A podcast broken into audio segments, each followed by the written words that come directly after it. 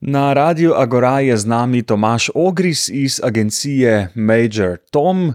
Dobrodošel spet v studiu Radia Agora, ne prvič in prepričan sem, da tudi ne zadnjič. Ne, sem tudi že bil enkrat pri Sari, mislim, da je tudi Kreos bil en razlog, da je en prejšnji, ker smo že večkrat sravnili, ampak sem že drugič ali pa celo tretjič. Tedej. Enkrat smo bili še kot uh, šolari v 8. razredu na obisku, pa že dve, tri leta sem.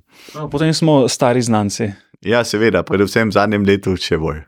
Ja, v zadnjem letu smo se kar dobro spoznali in uh, dobro sodelovali, ko si za Radio Agora izdelal celostno kampanjo, s katero smo se predstavili uh, v javnosti o 25-letnici radia.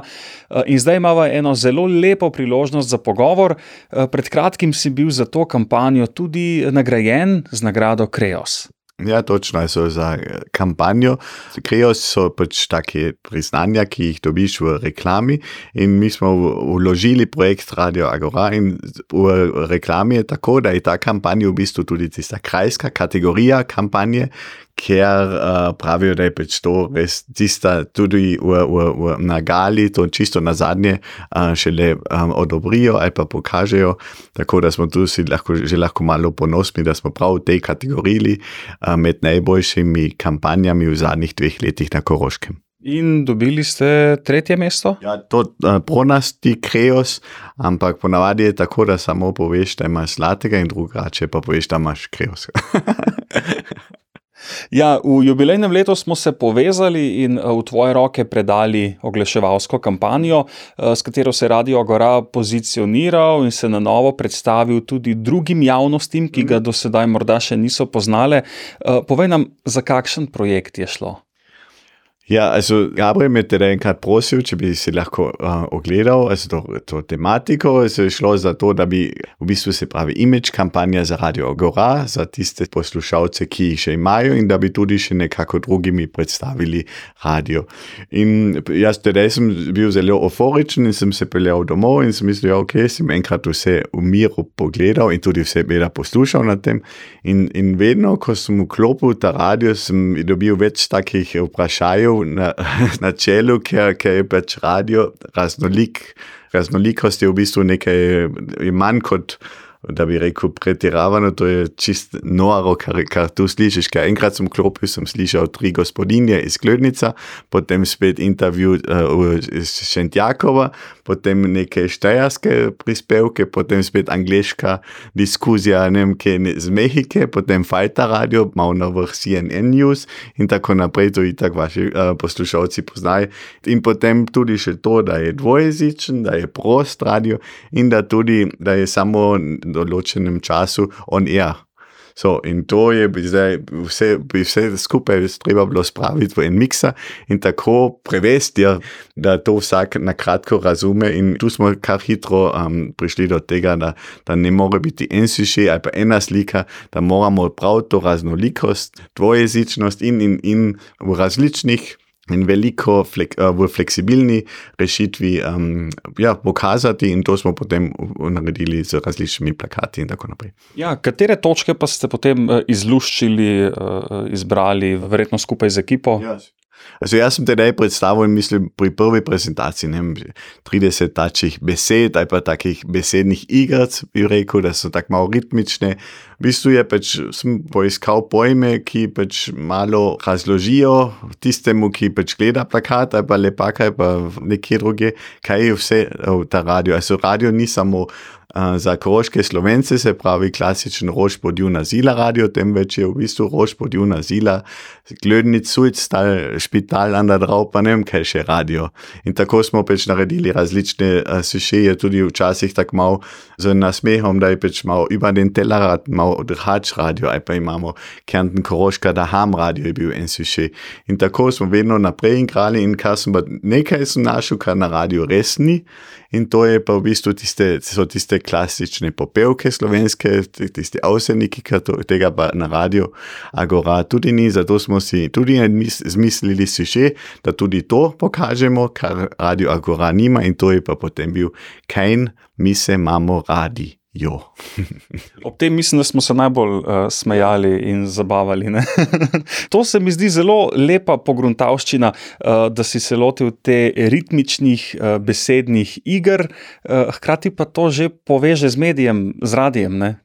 Ravno ta kombinacija. Ja, in tudi točno najlepši feedback, ki sem ga dobil od enega sodelavca, od vas, in pa tudi potem je še Sara enkrat rekla, da ste tudi posneli te ritmične, also nekaj teh tiskanih sešejev v radio, kar je pač um, tukaj v radio, seveda, leži nekje na roki, da, da, da se tega poslužite. In, ja, in lepo je tudi videti, da je tudi večkrat slišiš, da prav že nekateri iščejo te različne sešeje, jih malo zbirajo, tudi, in, in da je bilo v bistvu enostavno realizirati potem različne naloge, ki smo jih še naprej dobili. Naprimer, da smo naredili ležalnike ali pa poštne kartice ali pa kartice da, za.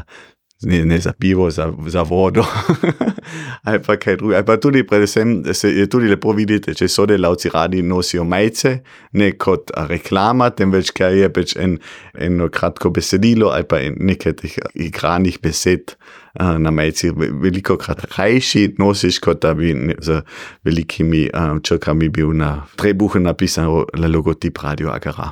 Ja, in ravno zato jih radi nosimo. Smo posvojili in plakate, in celo kampanjo, ker nam je zabavna, in ja, smo se našli v njej. Uh, omenil si, da gre za imič kampanjo. A nam lahko malo razloži, zakaj pa gre pri imič kampanji, kaj to pomeni? Jo, imič ni tako, da bi eh, konkretno delali reklamo za en produkt ali pa za eno oddajo, da bi vsem, da občinstvu pokažemo nekako zakaj stoji ta radio, ali pa kaj je ta, ta v DNA tega radia. In to je pač v bistvu tudi also samo edino ta raznolikost in ta je pa res edinstvena. To so tudi spoznali v režiji. Uh, ko so za ta kreos in so prav tako tudi uh, v bistvu en, en stavek, ki prinesla, je prav en, po nemško so en unglaublich vielfältige kampanje für ein unglaublich vielfältiges Radio. Also, da je res tista raznolikost nekako centralna in to smo pač pokazali s to raznolikostjo. In to je v bistvu tisto, kar, kar smo hoteli nekako uh, povedati o radiju, da je res za vse in, in ja, da, da v bistvu ni, ni mej. Um, in, in lepo je tudi videti, ko so potem v teh sejah, pa tudi z, z Klaudijo ali pa z Gabem, ko je vedno kaj novega tudi nastalo iz tega biroja, ko so spet začeli misliti, da bi tisti, kot naprimer ta ležalnike, smo s Gabrielom hitro imeli, da je peč uh, čil amol, also slovensko pisano z hačkom, čil amol, kamot, radio ali pa kaj podobnega. So veš, vedno, vedno da, da, da imaš neke take, um, ja, pojme, ki pač pašejo uh, radio in s tem damo radio to, kar je. Radio Agora. Mi poslušamo, poslušate, vi poslušajte. Ti posluši Mauderhatsch Radio. Über den Tellerrand. Mauderhatsch, Mauderhatsch, Mauderhatsch Radio.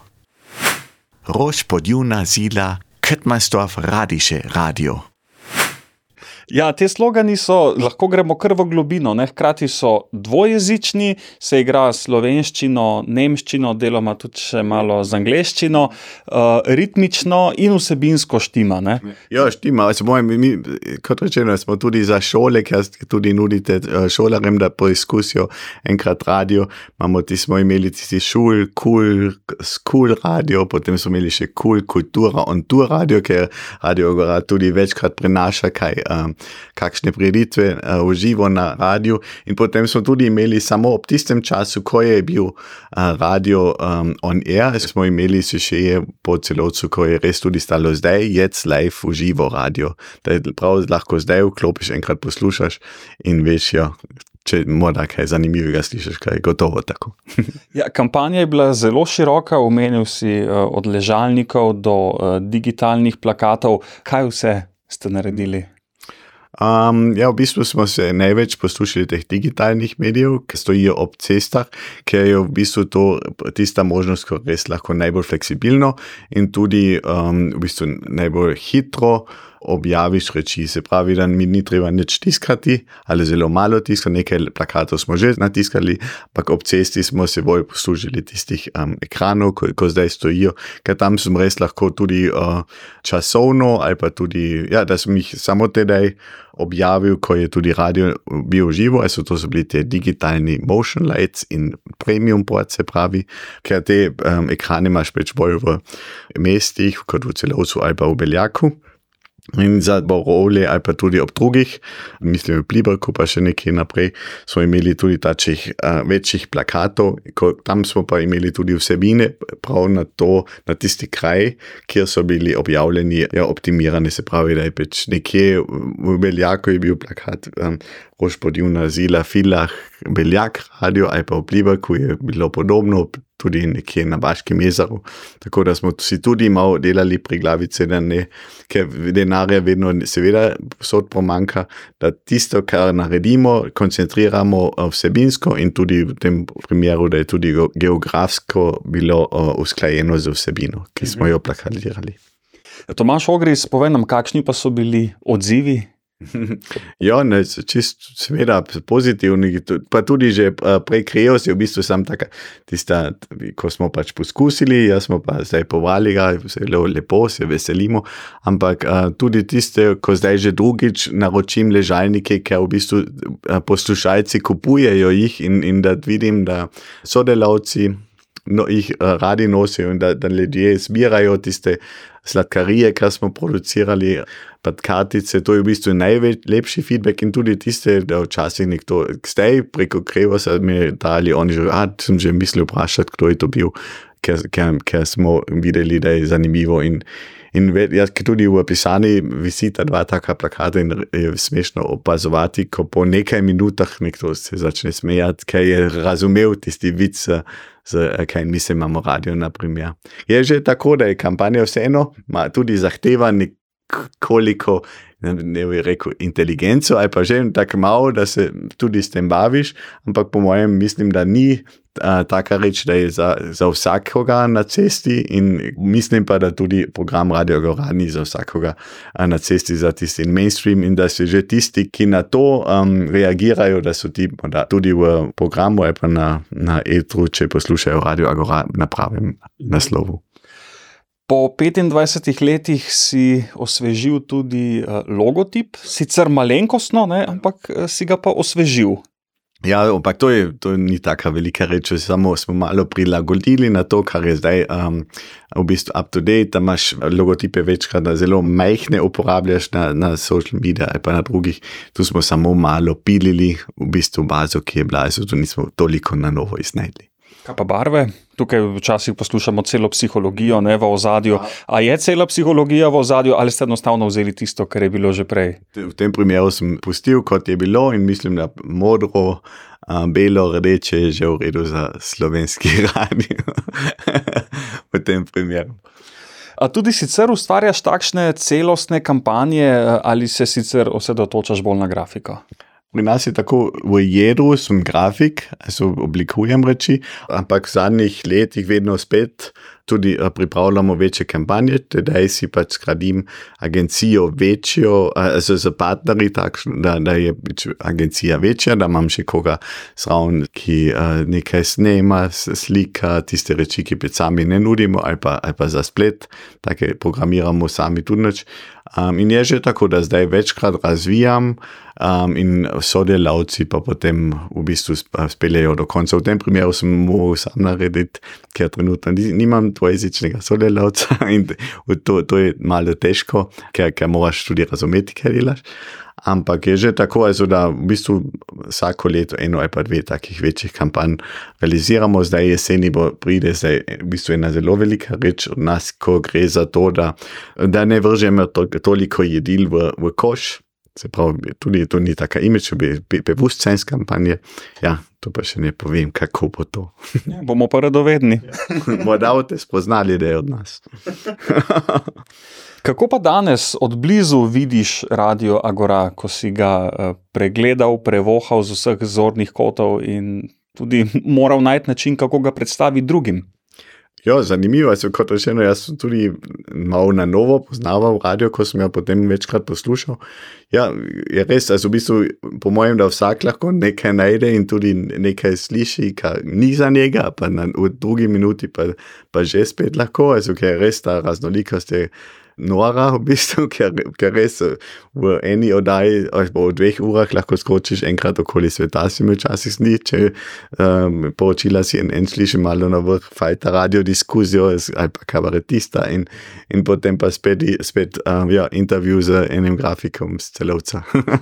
so, v bistvu zelo zanimivo ja, in, in upam, da bo tako naprej. Tomaš Ogris, povedala sva, da je bila kampanja za Radio Agora nagrajena s Kreosom, ni pa bila to edina tvoja letošnja nagrada. Ne, letos smo res zelo pobrali to reč, letos smo jih pobrali kar štiri kar je v bistvu kar zelo um, v redu. Nominirani smo bili za pet, v bistvu za sedem uh, drugih del. Za dva projekta sem bil v bistvu supliferant, ko sem za druge agencije realiziral reči, ampak tako da smo res lahko. Letos smo skoraj malo ponosni, tudi zato, ker en projekt, ki mi je bil zelo na srcu in ga nismo realizirali, ker smo tedaj postali drugi. To je bil, ko smo se potegovali za, za nastop novega muzeja, Koroškega muzeja, Kärnten muzeum. Smo bili nažalost na drugem mestu mandat tedaj, ampak zato me je še bolj veselilo, da smo prav za tak projekt, ko imajo kategorijo Leda Nine, da so tiste projekte, ki v bistvu niso bili realizirani, imajo tako šanso, da se tu predstavijo občinstvu in, in za tega smo tudi dobili enega. In drugi projekti so bili še za celostno obliko, so corporate design, pasta mama, to je v bistvu um, nov, nova lokacija v Beljaku. In za hotel Sepak smo pripravili pred uh, dvemi leti uh, mailing, ko smo spomnili stranke, da uh, avgusta da je kmalo uh, Božič, s tem, da smo jim poslali uh, nogavice. Se pravi, da imam, smo jim že dali darila za Božič in jih s tem uh, opomnili na to, da naj kmalo rezervirajo uh, mizo za Božičnico. Kreativa je pri tebi vsak dan na jedilniku. Ja, zato sem si tudi izbral ta poklic. In, in zdaj, letos, pred enim mesecem, smo imeli v bistvu 15-letnico, odkar sem samostojen, da se odkar obstajamo. In ja, še enkrat toliko in potem pa. Pa Kakšnih projektov pa se najrajši uh, lotiš, česa si najbolj vesel? kar me meni veseli na poklicu, je, da, da si nekaj izmisliš in se peleš domov, in včasih še vidiš ob cesti. Ali pa tudi, če, da, da, da imaš vseeno, uh, vidiš tudi mojo osebnost, not, ker če bi nekdo oblikoval drug, vašo kampanjo, bi jo tudi imeli morda tudi kakrios, ne vem, mislim, da ne, ampak na vsak način bi, bi izgledala drugače, bi, bi ne bila takšna, kot je. In to je že nekaj posebnega. In zato si tudi ne toliko delam pripravica teh umetne inteligence, pa vse tega, ko, ko je v pronži tudi malo panike, ker mislim, da je to samo orodje, ki, ki je perfektno, ampak vseeno ideje, also za radio Agora, tako kampanjo, po mojem, umetna inteligenca ne bi na, lahko naredila. Tomaš Ogris, hvala lepa najprej za izvrstno kampanjo eh, in za tale zanimiv pogovor, ki nam je dal malo pogled v dogajanje za zavesami. Hvala lepa. Ja, hvala lepa in, in še enkrat želim über dem Tellerrand Mauderhač Radio Agora vse najboljše za 25-letnico in tako naprej. Hvala za ta zanimiv projekt.